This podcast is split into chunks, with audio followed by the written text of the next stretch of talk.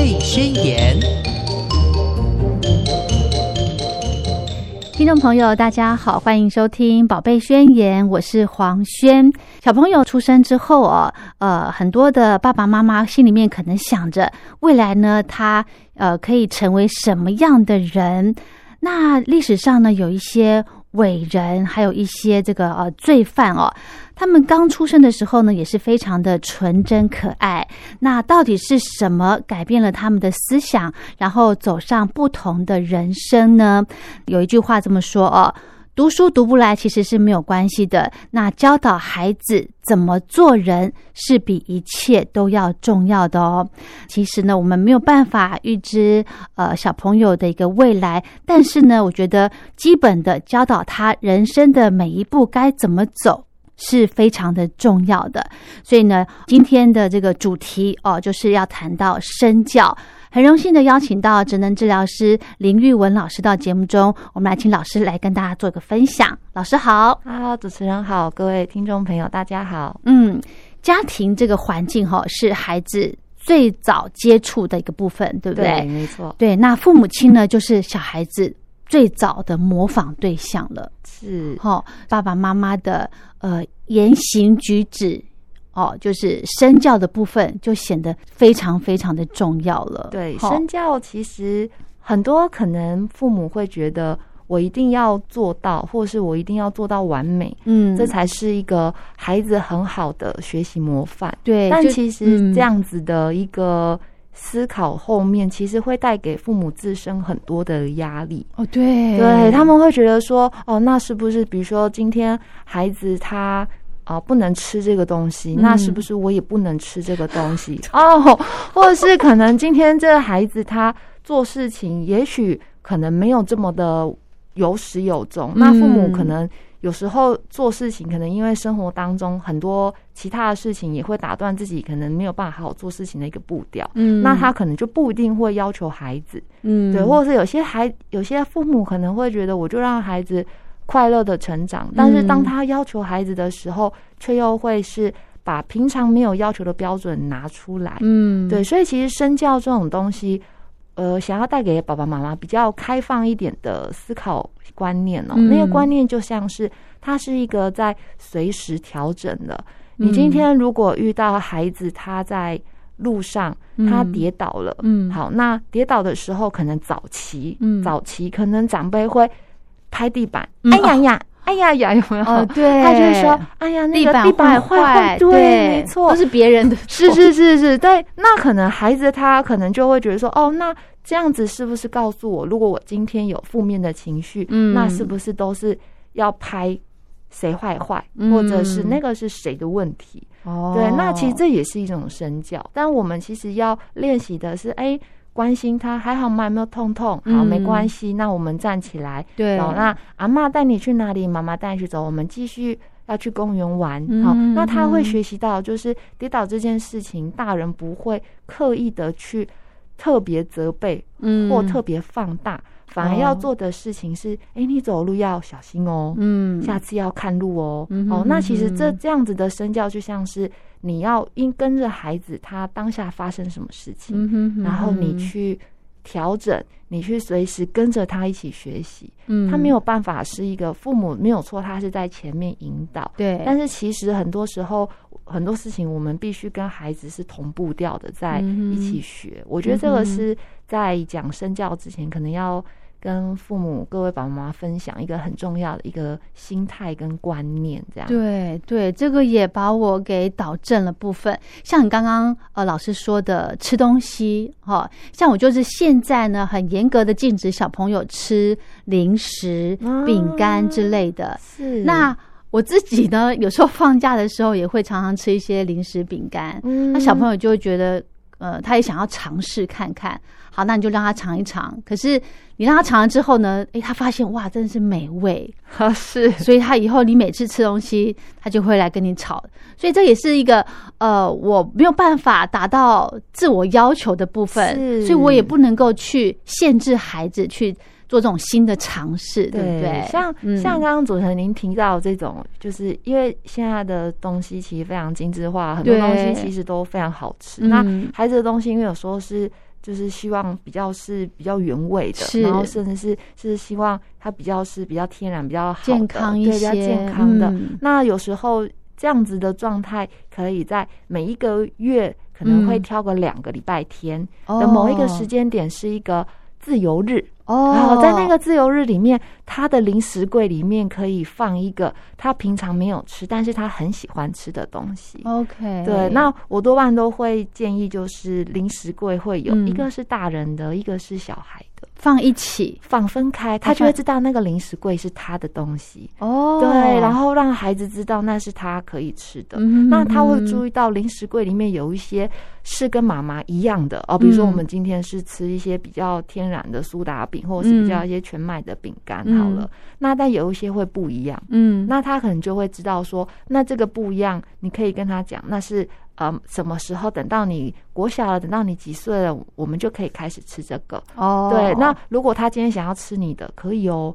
你可以跟他讲，那你要拿你的里面的几个要跟我交换哦啊，很酷哦。那他要先做什么事？他就要知道，原来我想要吃这个东西，我要用我自己的东西去跟人家分享。啊那这样其实间接也会多带给孩子一点，就是有一种交换，有一种你要付出的感觉。嗯是。对，所以像这样子的身教，就会变成是妈妈，她就孩子就会去学嗯。哦，妈妈其实是有规范的，嗯。我们每一个月的固定哪一些是有可以开放的，嗯。对，那他就会很清楚这样子嗯，对，哦，好棒哦，这招 这招学起来了。所以不是说小孩子在那边吵，你就必须得马上的满足他，对不对？对要跟他有条件的交换。对，就让他也嗯从小就可以知道、哦，那这样子，像小朋友都会这样，妈妈他可能看你小时候会喂他，是所以你会发现到了一个时期，孩子嗯一岁多，他自己开始在吃东西的时候，他会把东西塞到你的嘴巴里，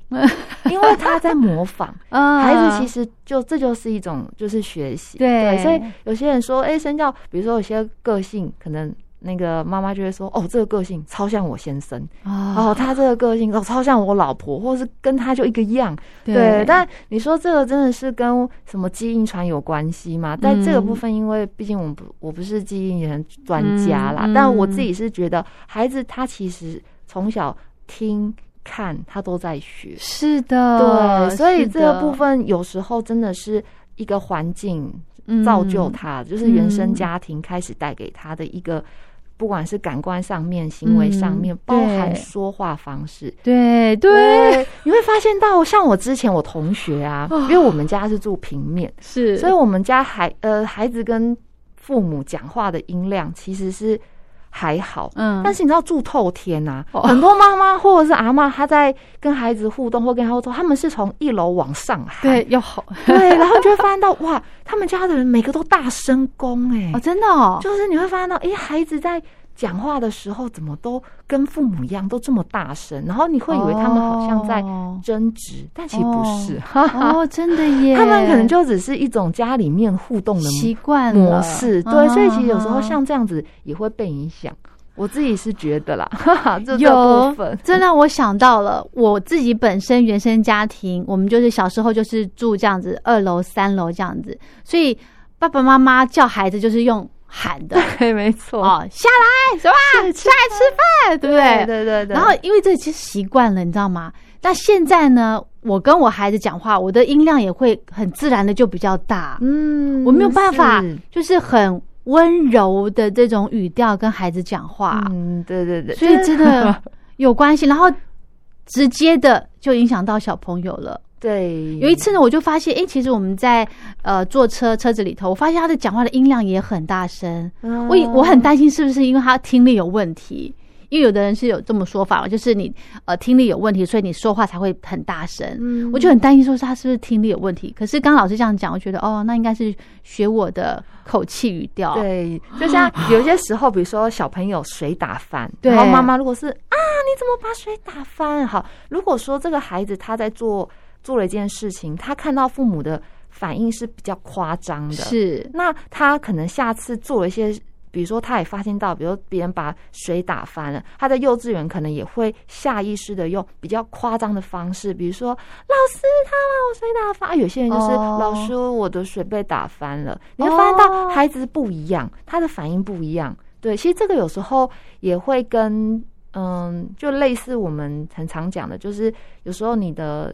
投资理财，你的金钱观其实跟你的原生家庭也很有关系。是对，就像以前如果父母一直告诉你说，我们家很辛苦哦，你你现在赚钱，你这样子哦不能乱花啊什么的，好，那可能呃这个家庭带给孩子的教育就是。你花太多钱，你这样不行，因为赚钱很辛苦什么的。那孩子他花花太多钱，反射他会有一种罪恶感、自卑，这样他会罪恶感，他就说：“哦，我花这么多钱啊，钱那么钱是这么辛苦赚来的，对，那我我我是不是应该要守财？”但是有些孩子他可能在很早期，父母可能给他的观念是：“哎，你可能可以去做什么样的？”部分的是娱乐消费，我给你五十块的零用钱，你要怎么分配？你要怎么存钱？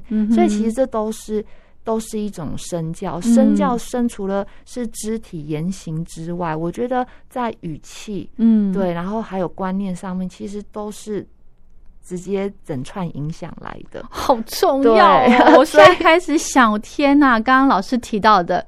理财的观念也是一种身教，对，就是孩子会看，当他花这个钱，比如说他今天想要在超商，他可能去想要买一个超商的玩具区，对，那我因为你知道超商的玩具，毕竟它可能比较比较贵，好，那可能他爸妈就会跟他讲说，这玩具很贵，我赚钱很辛苦，哦，所以可能就会跟他讲说，这个啊。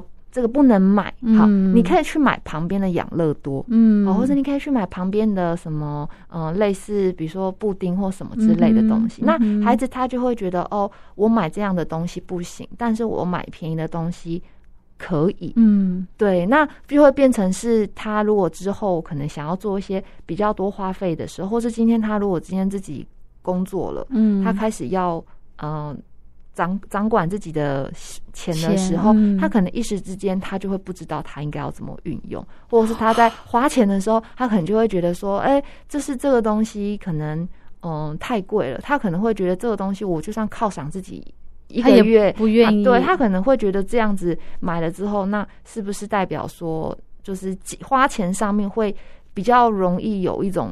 刚刚讲的就是罪恶感，或者是他可能会觉得这样是不是不应该，或者是花完钱之后又后悔。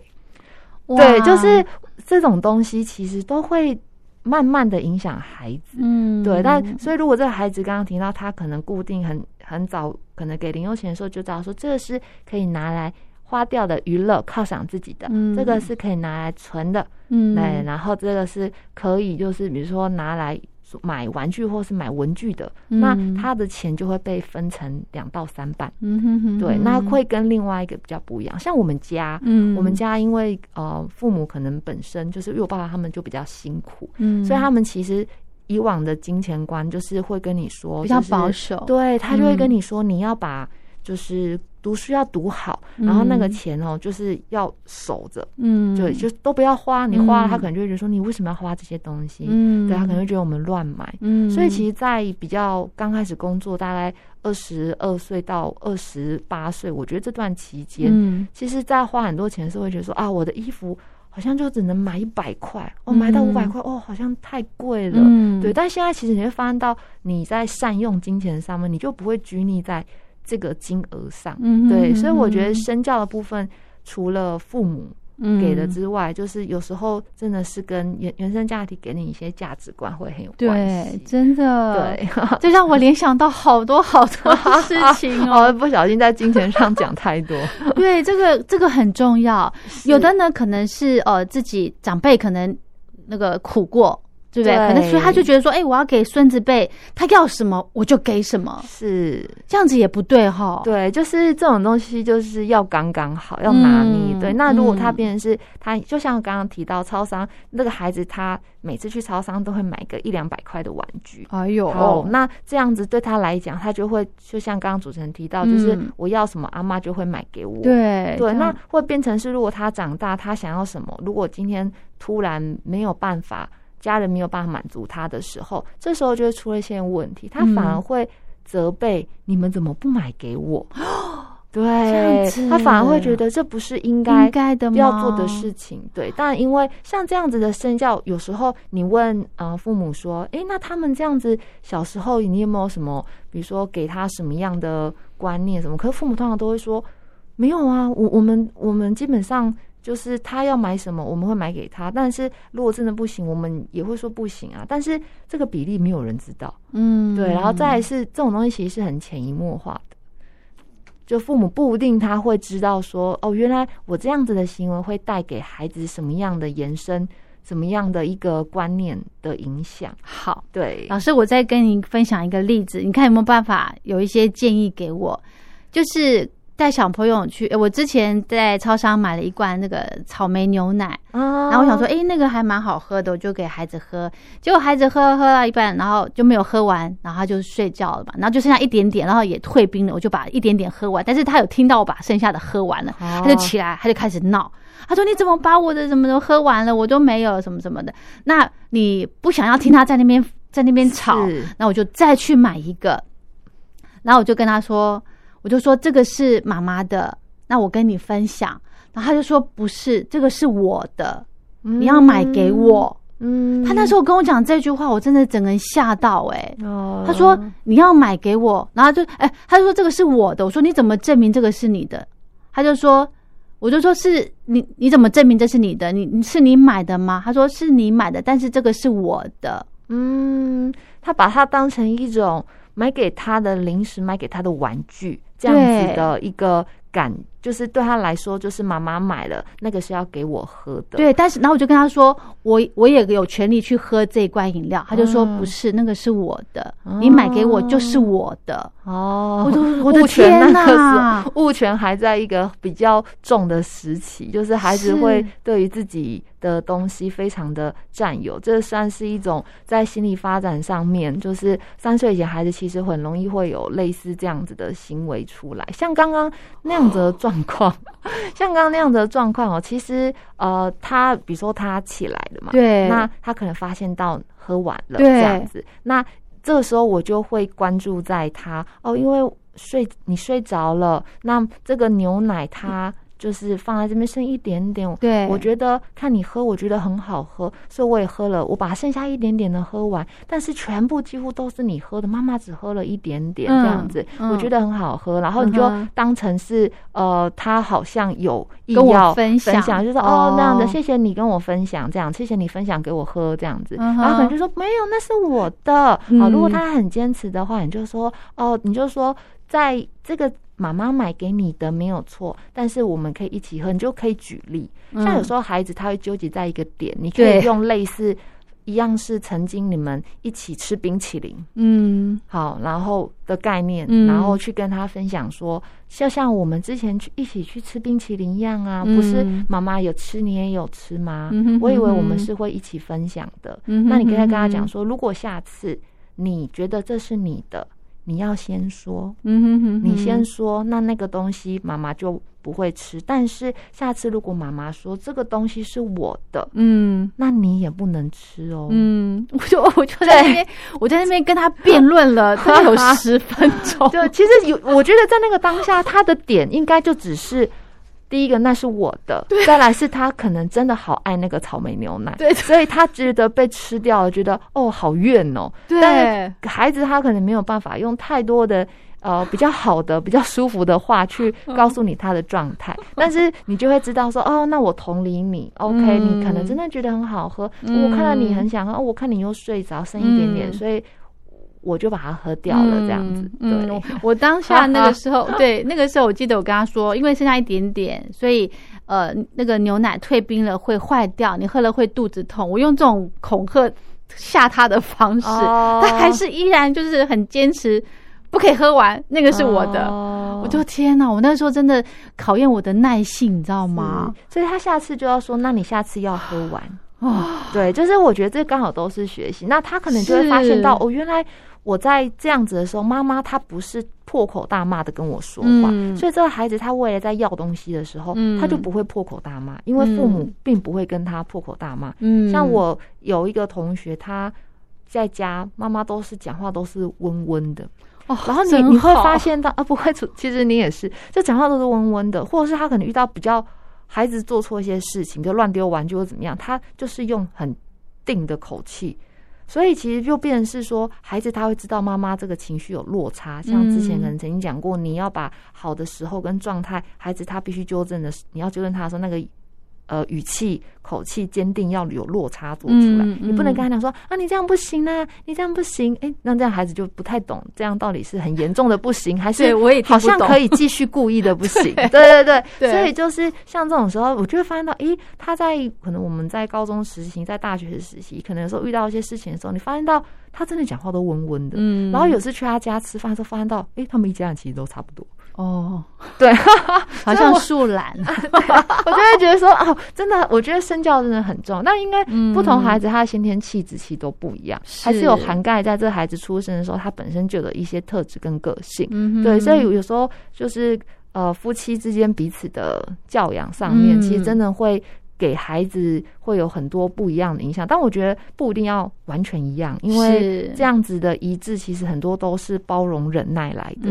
对，要完全一致其实是非常困难的啦。是的，是的。今天呢，非常开心的，我们请到职能治疗师林玉文老师到节目中来跟大家聊一聊身教的一个重要性。哈，那其实呢，我真的，我刚刚在想。想的一件事情就是身教哈，呃，虽然是爸爸妈妈呃必须要呃呃直接教导孩子的部分，我觉得另外一个角色，祖父母是 他们的身教 是也是很直接影响孩子的啊，没错。像像我自己的例子，因为我小朋友。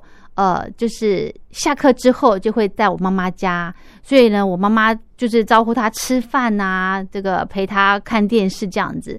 那我回到家之后呢，我我要怎么样去呃使唤他都没有办法，嗯，所以我真的觉得，而且他什么事情都会去学学我妈妈的讲话的口气，或者是呃，就是。就是会以我妈妈那边为主，就是不理我的指令了，你知道吗？是对。然后我妈妈的那种管教方式，她是不管，她是应该说她没有管教方式，她就是呃由着孩子，她觉得孩子怎么样开心就怎么顺着他，是。他会破坏我们的原则，哎，是是，就确实很多在教养上面就是对没办法同调，对，就呃夫妻之间没有办法同调跟。跟长辈之间没有办法同调，其实都会存在就是一些问题哦。但是像刚刚主持人您提到，就是比如说在祖父母这个部分，因为其实，在他们那个年代，他们带孩子，他们可能就是比较偏向是劳力活，或是种田，或怎么样。所以他们其实孩子多半就是你有吃饱，你有穿暖，你有安全，哈，然后你对他们的照顾方式比较没有办法有一些引导，因为可能也许他们的。父母带给他们的也差不多就是这样的环境，所以对他来说，他的成长经验当中，他觉得照顾孩子就是呃让他吃饱，对，然后身体健康。那他在你说延伸一些行为问题，那他们可能就。会用一些比较传统的方式，会说那这个可能就是啊，一定是学谁的啦，或者是呃，就是不好都归别人嘛啊，好多是你看这样子，我我给他做什么啊，对不对？对。所以其实，在身教这个部分，如果是特别针对长辈的话，嗯嗯，除非有先跟父母说明，就是你可以。假设你可以跟他讲说，我们今天要去阿妈家，比如说他现在下课或是阿妈节，那你可以跟他约法三章，说你在阿妈家，你必须得把什么东西做完。他在阿妈家是要有任务的，嗯，我觉得要配任务给他，嗯，那这个任务同步也要让。外婆或者是奶奶知道说这个东西是要在我去接你回来的时候你要完成的哦。那如果他没有完成，那他不能把他带回来自己的家里，因为对他来讲，如果我们带回来自己的家里，那好像似乎这个任务也没有非得一定要在那里完成哦。对，所以我觉得可以配一个任务，或者是可能在那边会带一些有书籍、绘本的东西，或是你如果觉得孩子他看的东西你是。觉得不妥的，因为可能长辈有时候开是看的是一些有线电视的东西，对，那我们可能可以自备，我们自己觉得跟他讲好，今天去阿妈家我会给你看什么，嗯，英文的东西，我会给你看一些什么，比如说呃学一些游戏的东西，就跟他就提供，嗯，对。那至于说教养上面的话，只能说在祖父母这个部分，它是一个。家庭树的概念，他就没有办法，就是像可能跟夫妻之间这样子的一个单比较相对比较好沟通，因为平辈跟长辈，长辈之间有时候会觉得我帮你照顾了啊什么的，你还要要求什么？对，所以像这种东西，有时候我就会说，如果吃饭的时候，常经常会有一些长辈在，孩子会挑食，或是要长辈喂，嗯。啊，或者是会边吃饭又边看电视，那我可能就是会尽量就是避开正餐的时间去。哦，我可能就会可能吃饱后，或者是对，或者是一起出来散步的时候再碰面这样子。对，就在一个孩子的自律，或者是孩子他的行为还没有你觉得还没有办法这么好在长辈面前掌控的时候，我们就可能适度的要保持一些距离，这样美好的距离是 有距离最美，对不对？哈，老师，你知道我现在采取什么样的一个方式？就是我尽量在小朋友。幼儿园课后，我再来给他安排课程，就让他再去学别的东西，就是让他不要在我妈妈家，因为他在我爸妈家，他每他就是宠嘛，对呀，大家都宠他，他要什么就给什么，是，我觉得这样不行。呃，除了刚刚老师说，你就尽量怎么避开一些时间，那这个避开我也有做，就是我自己避开，比方说我会呃拖到吃饱饭之后，我再回到我妈妈家，是。因为。他吃饭那一段呢，我可能看不下去，我也我也没办法伸手去管，所以是我。是这种避开，哦，不是带着他一起避开。可是你刚刚提到有个很棒的，就是那个在幼儿园，你给他学一些课后才艺，是。你让他在幼稚园，因为像可能现在那个非盈利或准工，他们可以拖最多可以拖到七点，有一些会比较晚，那可能就会变成可以让他在幼儿园的时间可能就可以变长，也许也可以稍微缓和一下，比如说一周五天。也许他才有三天，那至少三天当中只有两天可能会是比较容易当小霸王。对对对对对对，也也让他知道说一个结构啦，这样是是，我只能用这种方式来来把他这个，比方说有一些我看不惯的，让他比较稀释一点。对，哦不然真的是很 很头痛。好。我们这个长辈的部分呢，我们就就没办法谈了。长辈的观念呢，要很要很多艺术跟这心态。对对，我们来聊夫妻的教养方面。像我自己跟我先生，我们两个的教养观念很不一样。嗯，我是那种呃，我是算严格一点。那我先生就是也是什么都由着他，什么都顺着他。他只要我女儿只要一闹啊干嘛，我现在就说好好好好好。我就火大了，我就说没有什么好好好，是不行就是不行。嗯，对，夫妻的教养不同调，其实如果你没有妥善的处理好的话，有一些芝麻绿豆的小事也会变成很严重的导火线哦。像夫妻之间的教养啊，对我觉得一致是很难困难，但应该是说。大原则、大方向一致，但是细节的部分我们可以弹性调整。是，比如说很多夫妻其实他们在孩子的教养上面的争吵，其实我们会再细看，你会发现这个争吵有时候本身不是孩子当下的问题。比如说今天这个孩子他吃饭要别人喂，或今天这孩子他在外面吵着要买玩具。好，你会发现到爸爸跟妈妈说切入的观点，完全源自于他们自身。在夫妻彼此之间的婚姻关系的相处的延伸，你会觉得为什么夫妻彼此会这么坚持自己的立场？其实很多时候是他们本身在婚姻上面，他们的沟通上面，就算今天跟教养无关，嗯，有可能在争执自己本身的事情上面，他们的状态就是这样。哦，就是有有可能，比如说还爸爸。可能是一个比较经常会道歉的。假设这个特质，呃，你们的互动模式是，哎，爸爸会知道说，哦，也许刚刚我讲话太大声，或者也许我们没有遵守好我们之前讲好的约定，那爸爸可能会是先试出善意，好，那这个时候，这个时候打个圆场，那可能这个争执就会稍微变得比较没有这么的锐利，嗯哼，对。但如果说你会发现到你在跟你先生在互动的时候，经常也都是硬碰硬，那你在不论。是遇到孩子的教养，你就会发现到，其实很多时候教养的原则，父母呃，就是父母的不一致，其实是跟在网上延伸，其实是婚姻他们两个人彼此之间相处的问题，啊，只是说教养会。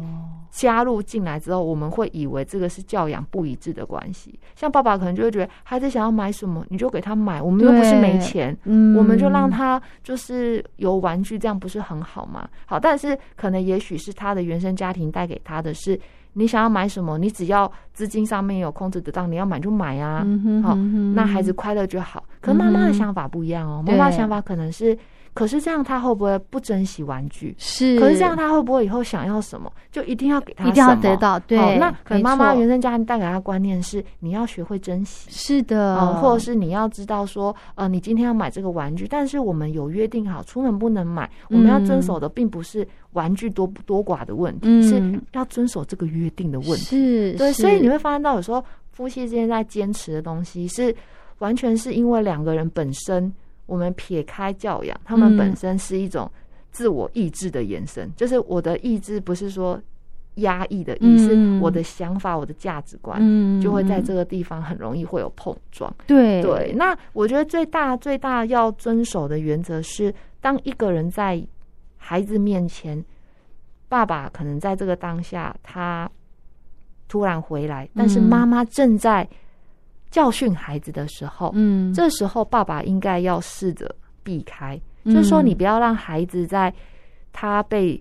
就是纠正被嗯妈妈调整的，或是你正在教导他一些观念的时候，嗯爸爸在旁边说：“哎呀，没关系啦，你干嘛这样？哦，对，就是你为什么要这样？哎呀，就这样啦，没事啊，没事，来来来来，那个爸爸秀秀这样子啊。那这个时候孩子他就知道有洞可以，对对，有靠洞可以对，所以我觉得。呃，不论教养，教养可以不一致，嗯但是原则要一样。所谓的教养一致，我觉得很难。就像刚刚提到，嗯，通常这种东西如果没有沟通好，就会变成是忍耐，是或者是放下，就是说爸爸觉得说啊，算了，孩子要怎么教，那那那是你的事，或妈妈觉得，嗯、你要怎么教孩子，那那就交给你。但是这样就会变成是一个没有双向沟通的状态，那孩子他就会搞不清楚，那到底这个原则我要遵从什么？我要遵从的是妈妈的原则还是爸爸的原则？嗯，然后到后面就会变成是他跟爸爸独处，跟妈妈独处的时候，会完全是不一样的状态。是，但是当夫妻两个人一起跟孩子在一起的时候，那孩子自然而然会往就是原则比较严谨的状态跑，因为他知道掌控权在谁，或者是谁会可以知道说，呃，他可以做什么，他不可以做什么。嗯，对，所以我觉得就是不要说在孩子你们在调整他的时候，另外一个人尽量就是安静，或者是哎、那个哎、老老婆你进来房间一下，嗯，啊，你可以这时候跟他沟通好了啦，差不多了啦，嗯可以的嗯。那这样也许嗯妈妈也会觉得啊舒服一点，这样的啊，不要我正在纠正他，你还在让自己旁边讲的，好像你很懂来 来龙去脉这样子。对，所以很多时候我觉得夫妻之间对于呃教养上面的争执，真的就是来自于自己的个性相处。没错，对没错，没错，因为夫妻就是。呃，来自各个成长过程跟一些呃家庭背景不一样嘛，所以有一些观念不同调是一定的嘛，对不对？老师刚刚有提到。对，所以我们今天这一集应该要扩大来讲。其实哈、有研究哦，就是说夫妻一旦有了小孩之后，两个人对婚姻的满意度会从刚结婚的时候的最高点，然后呢就跌到最低点。对，对嘛哈，然后一直等到小孩子长大之后呢，这个满意度才会回升。嗯我觉得这个调查真的是一点都没错。好，既然这个夫妻教养不同调，如果你处理不好的话呢，其实是这些小事情也会变成某某的导火线哦，这是不能够这个轻忽的哈。所以呢，刚刚老师有提到一个很重要，就是呃，如果可可以的话啦，就是尽量。先两夫妻之间在这个管教孩子上头，我们先达成一个共识，就是一方在教养的时候，一方在管教的时候，另外一方先不做声。就算你有点看不下去，但你可以跟他讲说：“哎、那个爸爸，你过来一下，呃，那个什么东西给你，就是你稍微可以缓和，嗯但是不要在孩子面前让孩子听到是好像有要帮他说话的意思，这样对嘛？哈，是这个好重要。哎呦，各位的爸爸啊，赶快各位赶快听一下今天这一集。那另外呢，我我后来又想到了，如果夫妻的管教不同调，会不会也是有加分的？呃，这个这个问题很好，就是其实就像是玩法一样，你会发现到男生跟小孩玩。跟女生跟小孩玩是不一样的，嗯，对。那我自己觉得在管教上面，因为刚刚提到把把握大原则，那其他的东西就是弹性调整。嗯，所以其实我觉得教养不呃不同调，或者是爸爸带孩子的方式跟妈妈带孩子的方式如果有所不同，但是其实有时候它并不是只有负面的效果，它其实有时候会让孩子有更多的游戏发想。比如说今天呃我们在玩乐高积木，妈妈玩的可能会类似扮家家酒，嗯，爸爸玩的可能是那种哇云霄飞车、赛车跑道、虚物。那这孩子他学到了什么？他学到的是原来玩具可以有这么多元的方式，嗯，所以他很聪明。他下次看到爸爸就会想要玩车子，看到妈妈就会想要玩炒菜、扮家家酒。哦，所以其实，或是说，如果说今天这个，呃，他发现到说，呃，小朋友好了，比如说我们讲跌倒这件事情，嗯，那也许妈妈就是，呃，他会突然说啊，你你还好吗？好，他一样关心他这样子，然后大家可能要秀秀孩子，可能撒个娇哭一下，好，他觉得跌倒了，但是哦，可能妈妈也没有责备他，然后也有关心他，可能觉没事。那爸爸可能会说跌倒，但他。他们的原则都一样，他们原则就是我们跌倒就是小心就好，但我们不责怪责怪人。好，那他爸爸可能就会用比较幽默调侃的方式跟他说：“哎呦，你今天的眼睛怎么都没有带出来？”然后这样可能就会跟他开个玩笑，这样子。啊，你你起来走啊，那我们接接下来去哪里？这样还好吗？你拍一拍，哦，好勇敢哦。就是你会发现到，可能孩子他会在。父母的应对上面不同，但是其实带给他所谓的嗯安全感，带给他所谓的一些在这个互动当中，他知知道自己的状态，或者是他知道自己要注意什么，是一样的。嗯但是在整个互动模式当中，爸爸跟妈妈的方式不同，也可以带给孩子会在思考上面会有不一样的感受啦。嗯对，但是原则都没有变。是是好，那另外呢？呃，如果夫妻的教养不同调的话，哈，可能会有一种状况，就是会故意去有一方会去拉拢孩子，然后去孤立另外一方。哦，有这种状况哦，我有时候也会做这种事情。哦，像是意思就是说，哈，如果这个最重要的就是夫妻之间要沟通好，对，但是这个很难呐。我觉得这种东西就真的像孩子一出生，他就像是一个。新的东西，一个新的，对，一个就像是夫妻，他们都要学习一个新的软体。嗯，你要学习用新的方式骑脚踏车，是你要学习用新的方式去做你可能本来习惯的事情。嗯，我觉得孩子的。磨练孩子的出生，你要跟孩子的相处，真的都是靠经验来的。所有的学习都是经验还有模仿来的。嗯对，所以很在很多时候，身教这个东西，它其实没有标准答案。对，对，它也没有什么。非常最理想的方式其实没有，但是只要达到共识，这个东西你跟孩子间相处，我们尊重的就是比如说礼貌，嗯，好，然后态度，嗯，对，然后以及在呃学习上面要保持什么样的心态，嗯，哦，然后以及跟家人相处的方式，我觉得这些东西大原则只要有抓到，那至于夫妻之间怎么样去跟孩子互动，就像刚刚我们提到的，也是会有正向的效果，但是。当然，如果一方就是 比较容易会破戒，或者是经常会自己原则讲完，然后自己打破的话，那这个真的就是会比较需要沟通，这样对，要花时间。是，其实哈，就像刚刚老师提到的，没有一个教养方式是对或者是错，对对，它是没有一个标准答案的，可以尝试看看，把另外一半的他的教养的风格。哦，当成是另外一种优势，诶，也有可能，可能像我先生，他是呃个性很好，他什么都顺着孩子，但是我觉得也可以依照他这个优势来教导孩子，说，哦，有时候反应不用那么，不用像我这么大。我现在就是会用很和婉的口气跟孩子讲话，或者是教他事情。对，那我就很适合教什么教小孩功课哦。那你就会把他的优势给发挥，因为他就是可能你就会觉得他比较柔。那妈妈这一段可能就很适合教孩子一些，比如说你的生活态度、你的自律、你的原则。原则哦，对，那孩子就会知道父母给他的东西不一样，但是都是对他好的。是的，所以我觉得刚主持人提到也很棒，就是善用这个。